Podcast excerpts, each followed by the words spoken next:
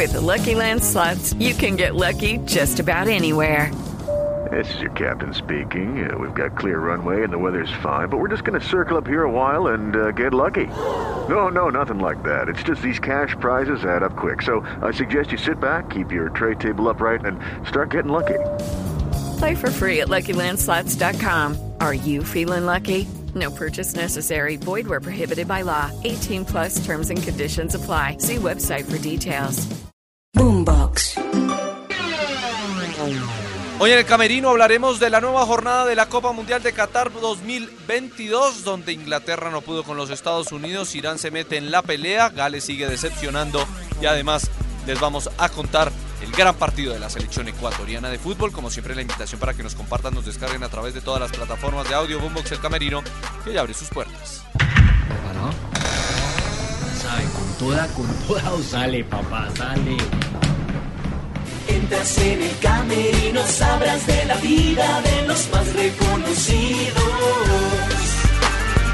Feliz día, feliz tarde, feliz noche, bienvenidos. Estamos en este camerino de día viernes cerrando la semana, también cerrando la primera semana del Campeonato Mundial de Qatar 2022 que ha dejado como hecho importante la- el gran empate de Ecuador uno por uno ante los Países Bajos. El equipo de mm, Gustavo Alfaro se sigue consolidando, el equipo de Gustavo Alfaro sigue mostrando una gran cara en la Copa Mundial después de ganarle a Qatar en el primer partido, ahora de empatarle en un gran juego al equipo de Luis Vangal.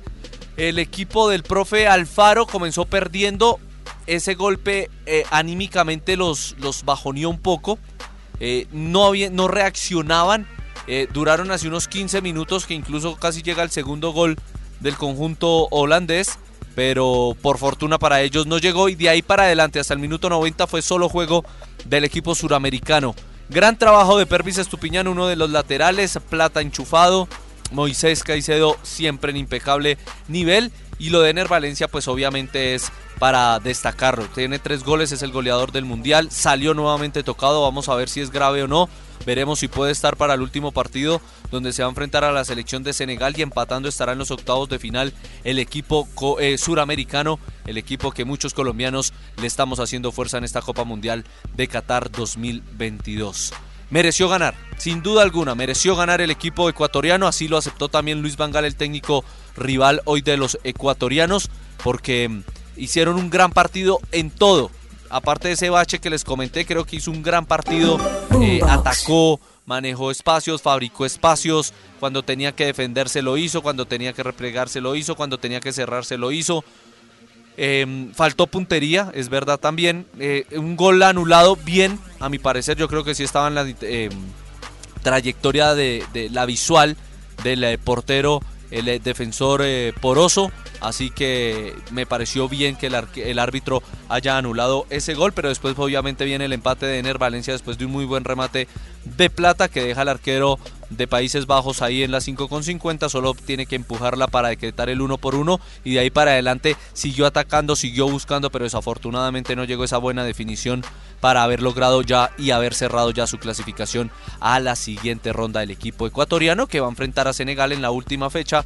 Tienen cuatro puntos los mismos de Países Bajos, tres tiene Senegal que le ganó 3 por 1 a Qatar y ya está eliminado el equipo local ya no tiene matemáticamente opciones de acceder a la siguiente ronda el equipo de Félix Sánchez, el entrenador español que dirige al conjunto Qatari.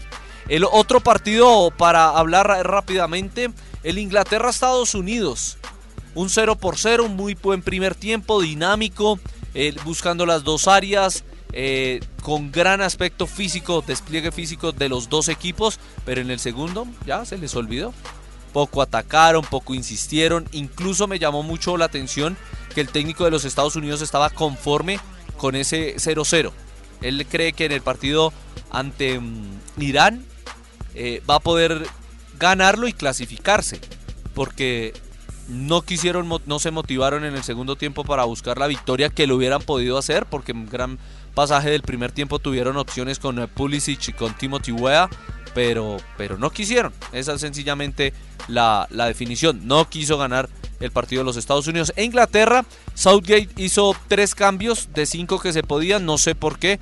Tenía a Foden que le hubiera dado una gran mano en eh, los últimos 15 minutos del partido buscando eh, más juego ofensivo. Solo se quedó en tres. Quiso, metió a Rashford, metió a Grealish, metió a Henderson y no quiso atacar más. Entonces por eso digo que los dos estaban como felices con ese empate donde Inglaterra tiene cuatro puntos, donde Estados Unidos tiene dos puntos, donde Irán tiene tres puntos y donde Gales tiene uno, porque Irán dio eh, palazo entre comillas, ganándole 2 por 0 en goles en el tiempo de adición a Gales, que además allí hubo ya hecho importante en el Mundial y es que expulsaron al primer eh, jugador de la Copa del Mundo del 2022, Genesis, el arquero de Gales vio al minuto 86 el cartón rojo por fuerte falta contra eh, Mehdi Taremi el hombre de el Porto. Em, la última fecha va a tener un tinte geopolítico bastante importante en este grupo B, porque Gales va a enfrentar a Inglaterra. Eh, Gales hace parte de Gran Bretaña, del Reino Unido, y pues Inglaterra ya sabemos que obviamente también lo hace y muchos galeses no se sienten parte del tema y bueno, han tenido confrontaciones y bla bla bla bla todo este tema y se van a enfrentar en la última fecha. Y la otra es Irán Estados Unidos que obviamente ya a través de la historia y después de lo sucedido en la década de los 70, pues de ahí hacia adelante siempre han tenido rivalidad en eh, temas geopolíticos y por eso va a ser eh, también algo interesante ver ese compromiso entre asiáticos y norteamericanos. Em, eso va a ser el día martes y eh, el conjunto de Irán con el profe Carlos Queiroz a la cabeza todavía con opciones de clasificarse a la siguiente ronda. Lo que tenemos el día sábado muy temprano, 5 de la mañana, Túnez, Australia, a las 8 Polonia, Arabia Saudita, a las 11 Francia, Dinamarca y a las 2 de la tarde Argentina. Vamos a ver qué hace Argentina ante la selección mexicana. México tiene un punto, Argentina no tiene nada y va a presentar algunos cambios en el 11 titular el equipo de Lionel Scaloni. Hasta aquí este camerino de día viernes, camerino mundialista.